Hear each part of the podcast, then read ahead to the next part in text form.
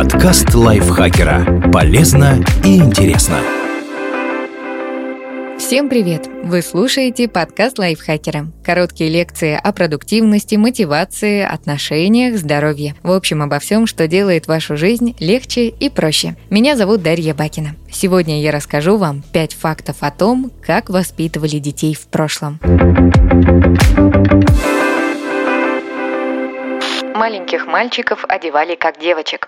В наши дни с детскими нарядами все просто. Мальчикам синие штаны, девочкам розовые юбки. Никакой фантазии. Но так было не всегда. Например, с 16 по 19 века в Европе мальчики носили платья. Вы можете сказать, ох уж эти европейцы, все-то у них не как у людей. Но на самом деле у этого обычая были чисто практические основания. Просто молнии, кнопки и прочие виды застежек, которые позволяли бы быстро снимать и надевать штаны, тогда еще не изобрели. И выполнять эти действия родителям и няням было тяжеловато. Юбку же можно было запросто задрать в нужный момент. Когда ребенок мужского пола становился достаточно взрослым, обычно к 7 годам, его приучали носить бриджи или брюки. Этот обряд в английском назывался breaching – Буквально это переводится как «брюкование» или «штановление мужчины», если угодно. Этот обычай сохранялся вплоть до XIX века. Одевали своих отпрысков подобным образом не только богачи, но и представители бедноты. И последним платье приносили даже больше пользы. Дело в том, что штаны, из которых вырос старший, могли не подойти младшему ребенку. Ну а платье было универсальным предметом гардероба. Детям запрещали мастурбировать весьма оригинальными способами. Возможно, вы видели фотографии средневековых поясов верности в интернете. Эти конструкции якобы надевали на своих женщин-рыцарей, прежде чем отправиться в очередной крестовый поход. Но это миф. Реальная история этого девайса еще более странная. На самом деле, такое устройство не средневековый инструмент, а относительный новодел. С 18 по начало 20 века всеми светочами медицины мастурбация признавалась вредной. Поэтому родители старались всеми силами оградить от этого занятия свои своих детей, как мальчиков, так и девочек. И чтобы те не мастурбировали, на них надевали те самые пояса. Естественно, по предписанию врачей. Некоторые антимастурбационные устройства представляли собой скорее орудие для пыток, чем медицинские инструменты. Например, так называемый jugum penis – Девайс, который надевался на член мальчику и колол его шипами, если у того случалась нежелательная эрекция. Антимастурбационная истерия продолжалась вплоть до 1930-х годов. Какое счастье, что в наши дни наука шагнула далеко вперед, и подобные методы воспитания больше не практикуются, по крайней мере в цивилизованных обществах. А еще детей не рекомендовалось целовать.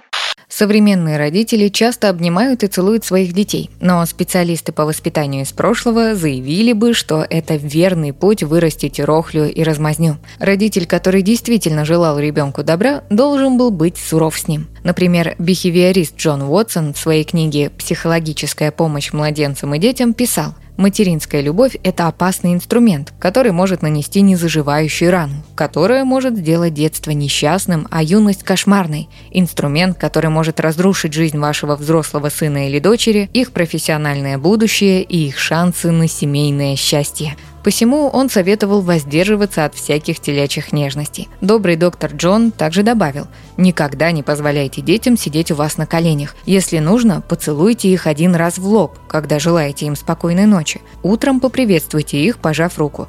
Если ребенок отлично справился с трудной задачей, погладьте его по голове. Позднее другой специалист по воспитанию, педиатр Уолтер У. Сакет-младший, в своей книге «Воспитание ребенка» советовал кормить детей всегда по расписанию и не давать им пищи, даже если они плачут от голода. Вот цитата из этой книги. «Если мы учим наших отпрысков ожидать, что все им будет предоставлено по первому требованию, то должны признать, что сами сеем в их умы семена социализма».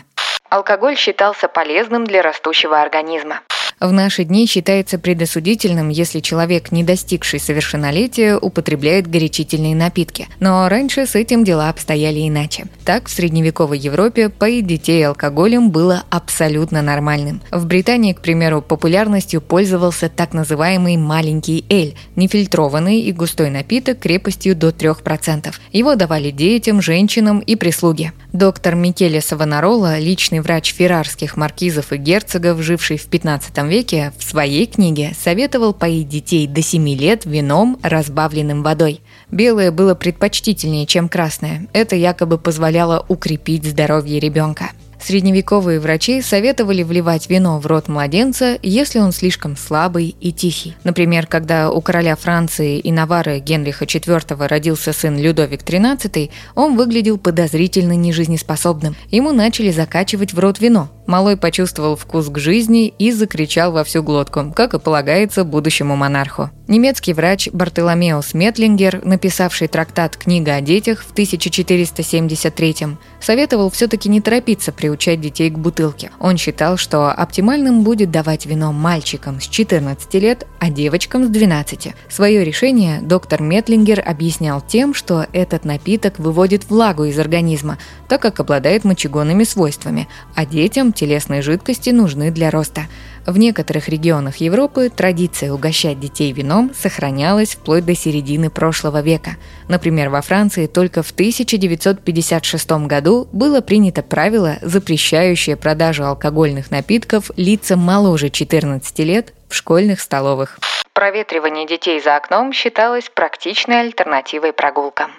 Всем известно, что молодому растущему организму нужен свежий воздух. Но что, если вы устали и не можете просто положить ребенка в коляску и пойти нарезать с ним круги по парку? Правильно, вывесите ребенка в металлической клетке за окно и пойдите посмотрите телевизор, ну или газету почитайте. В 1884 году педиатр Лютер Эммет, автор популярной тогда книги «Кормление и уход за ребенком», изобрел так называемую оконную кроватку, которая вывешивалась за окно. По словам доктора, ребенка иногда следовало проветривать, чтобы обновить и очистить его кровь. Жительницы Англии сочли эти детские клетки чрезвычайно практичным изобретением. Их стали массово скупать и устанавливать чуть ли не в каждом доме. В Америке эти устройства тоже снискали популярность. Известно, что племянница президента Теодора Рузвельта, Элеонора, установила такую кроватку для своей дочери Анны.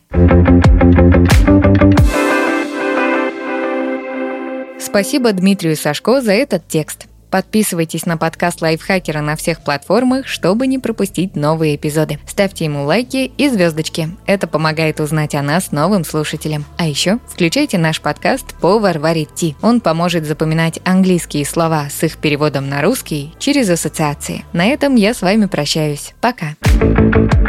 Подкаст Лайфхакера. Полезно и интересно.